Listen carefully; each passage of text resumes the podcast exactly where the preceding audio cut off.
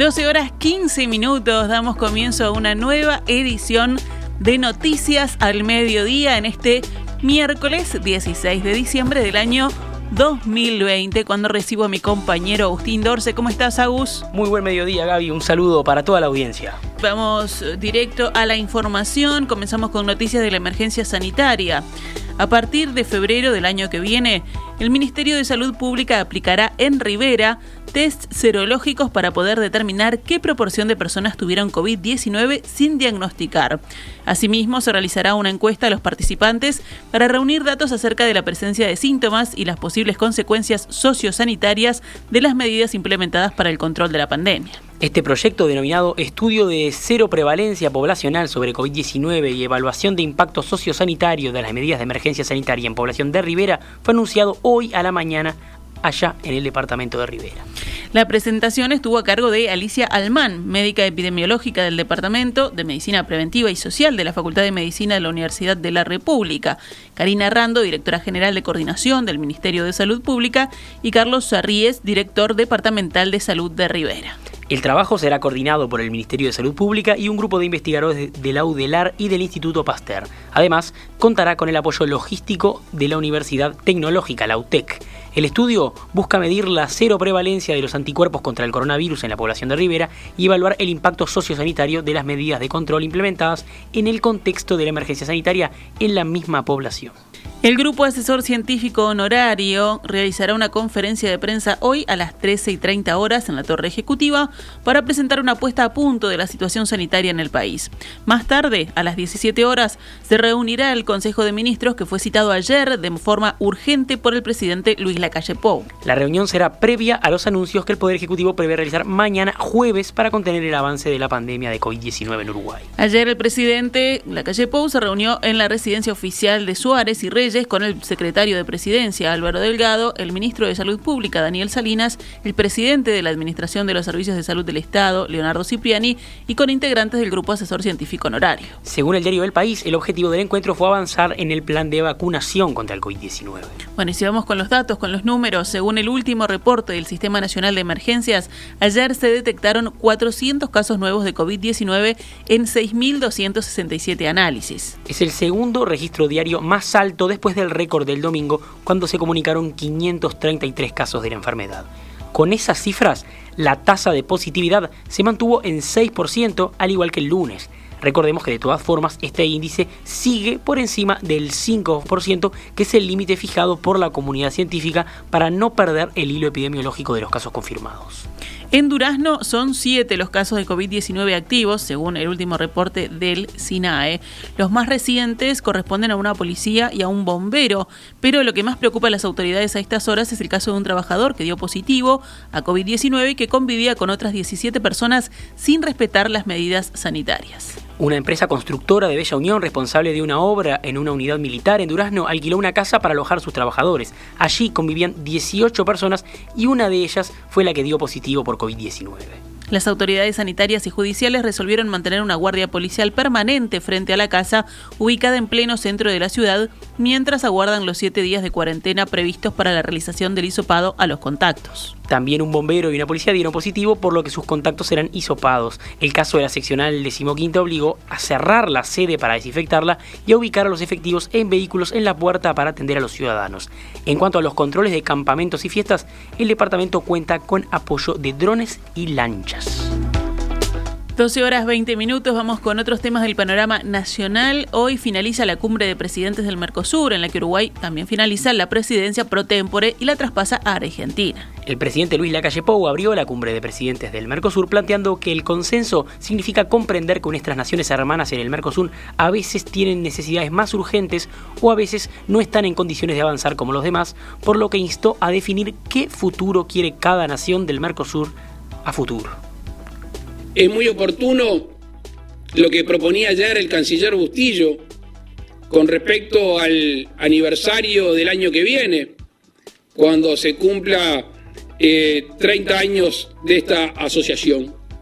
Y allí podremos, como bien levantaba el guante eh, eh, varios cancilleres, una, una conmemoración que, que mira hacia adelante, una conmemoración que sinceramente entre nosotros ponga arriba de la mesa cuáles son las expectativas a corto, a mediano y a largo plazo de nuestro bloque. A su turno, el presidente de Argentina, Alberto Fernández, planteó que el Mercosur es el proyecto político más importante para su país, por lo que es una política de Estado.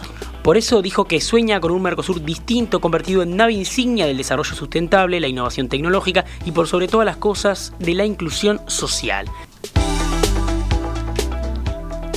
Cabildo Abierto, el Frente Amplio y el Partido Ecologista Radical Intransigente, el PERI, sumaron votos ayer en la Cámara de Diputados para aprobar por 54 votos en 91 un proyecto de ley que limita la explotación forestal en el territorio nacional. La situación provocó tensión dentro del oficialismo. Felipe Schipani, del Partido Colorado, opinó, esta tarde se escribió una de las páginas más tristes de este periodo legislativo. Por su parte, Rodrigo Goñi, del Partido Nacional, preguntó por qué se quería quebrar en el último día del periodo de sesiones la forma en que se venía trabajando en la coalición. El texto que obtuvo media sanción, redactado por el diputado Rafael Menéndez de Cabildo Abierto, establece que la plantación de bosques generales y de rendimiento tipificados en la ley número 15.939 de 28 de diciembre de 1987 y decretos reglamentarios queda limitada, limitada a los suelos de prioridad forestal y se agrega que la superficie total de bosques de rendimiento y generales en todo el país no podrá superar el 10% de la superficie nacional bajo explotación agropecuaria definida en el Censo General Agropecuario. Esta mañana, en diálogo con En Perspectiva, el diputado Menéndez dijo que con este proyecto se busca preservar la diversificación de la producción en Uruguay y que desde la Sociedad de Productores Forestales se oponen porque no quieren ningún tipo de regulación. El bien superior a preservar es la diversificación de la producción del Uruguay.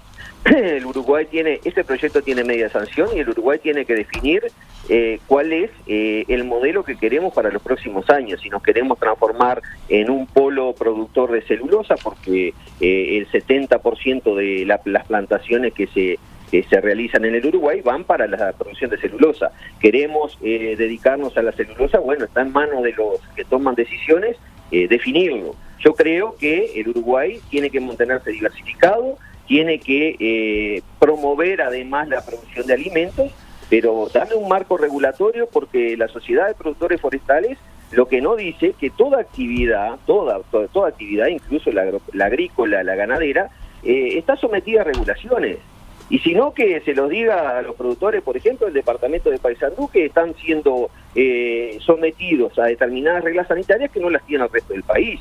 O sea, eh, eh, eh, en realidad el, modelo forestal, que, es un modelo llevado a cabo por empresarios muy poderosos, lo que, lo que no quiere es ningún tipo de regulación.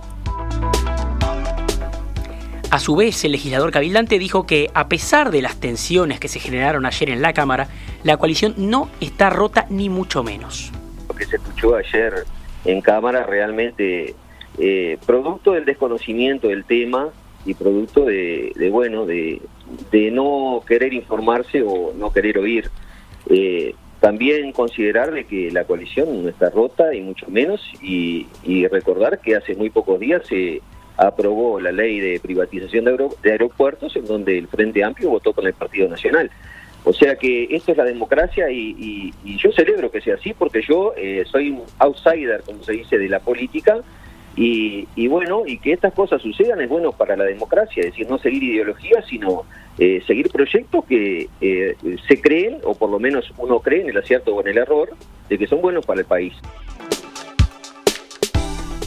Recordemos que en un primer momento el partido liderado por Guido Manini Ríos, Frente Amplio y el PERI lograron mayoría para que el proyecto fuera tratado bajo el rótulo grave y urgente en la última sesión del año de la Cámara de Representantes. En respuesta, varios diputados nacionalistas, colorados y del Partido Independiente aseguraron que es poco serio y una falta de respeto votar bajo tabla una iniciativa que no recogió comentarios del Poder Ejecutivo. Menéndez dijo esta mañana que el proyecto de ley finalizado se entregó en Comisión de Ganadería el 16 de septiembre y que se le solicitó a los integrantes de la misma que realizaran sus aportes. Además, aclaró que para la elaboración del proyecto se conversó con todas las partes involucradas durante ocho meses. No hubo coordinación entre los integrantes de la Comisión de Ganadería del Partido Nacional y del Partido Colorado, dijo Menéndez, además. Yo lo que creo que pasó es de que no hubo eh, información o coordinación entre los integrantes de la Comisión de Ganadería que no votaron el proyecto y sus respectivas bancadas.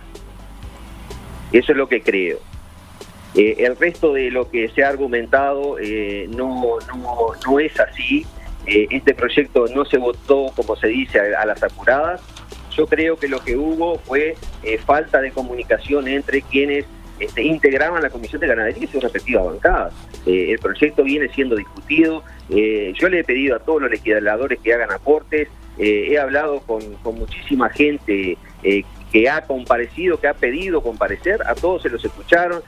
hay legisladores de la Comisión de Ganadería que han recorrido las distintas empresas forestales, la planta de UPM. bueno, el proyecto viene, yo entiendo, reitero los tiempos legislativos, pero eh, no podemos estar ocho meses más eh, discutiendo un proyecto.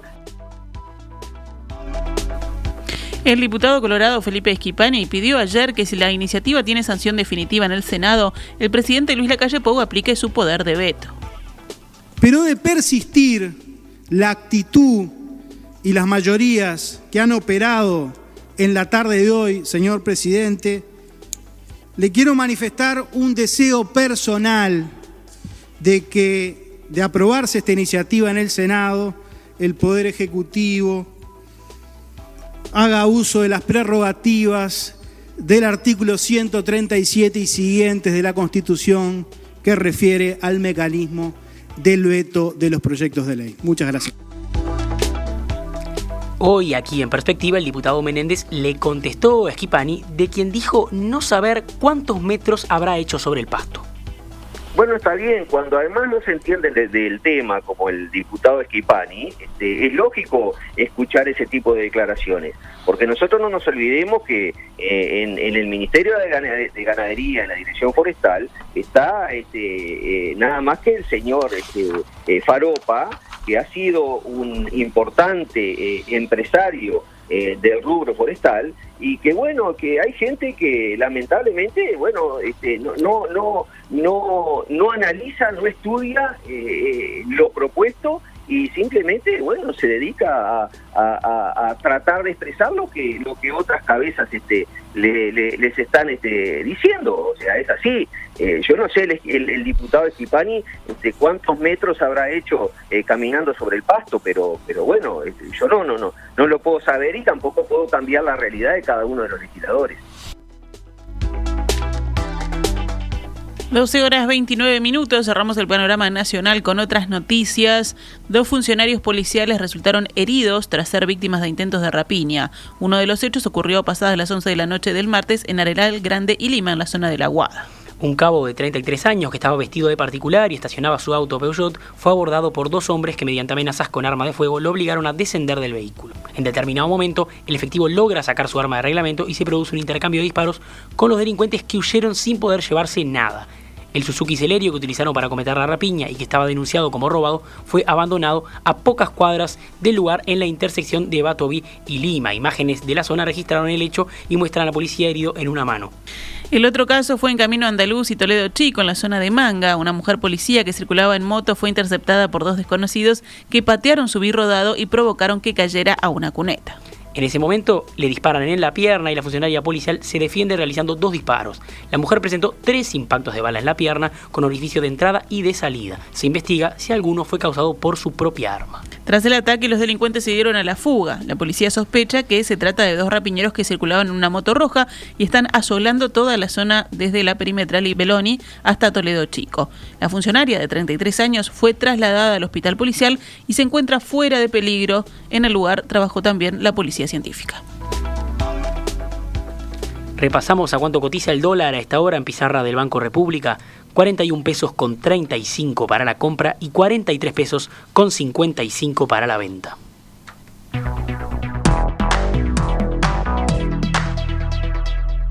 Estás escuchando CX32 Radio Mundo, 1170 AM, Montevideo, Uruguay.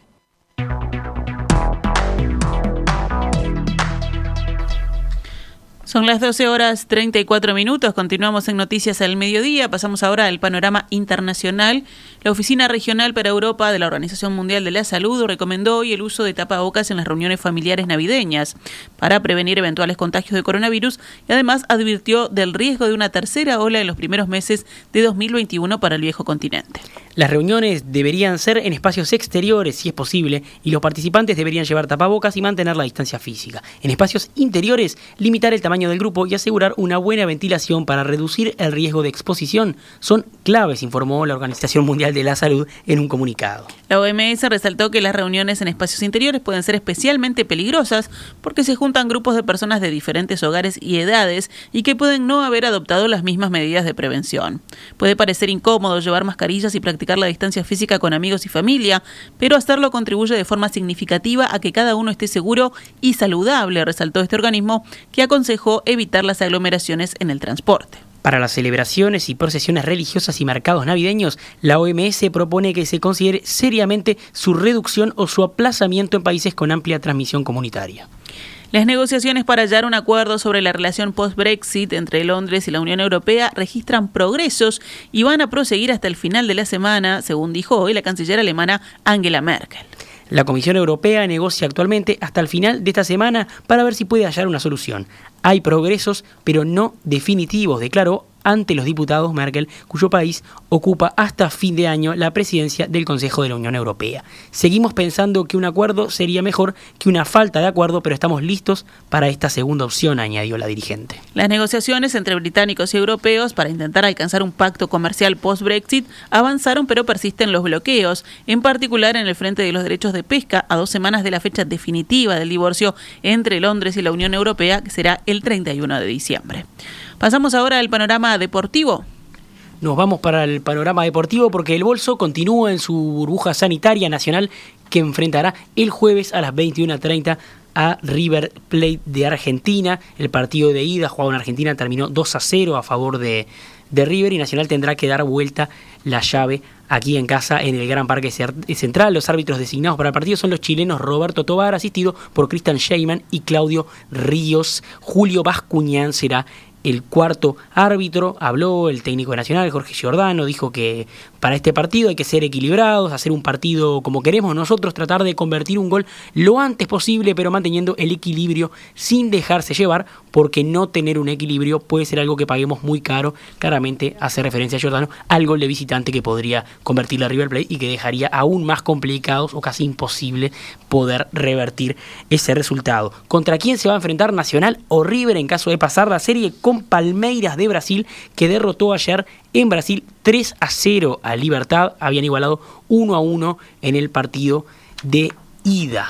Por otro lado, tenemos también campeón aquí en Uruguay, campeón de la primera división amateur Uruguay Montevideo venció 2 a 1 a Colón en el Estadio Centenario con goles de Michel Sosa y Facundo Rodríguez, descontó para Colón Bruno Sarazua y jugará en la segunda división profesional a partir del año que viene. En el caso de Colón tendrá que enfrentarse a Albion en el repechaje para ver si tiene la, posibilidad de llegar a la segunda división. Si nos vamos al panorama de los espectáculos que tenemos para hoy, Gaby.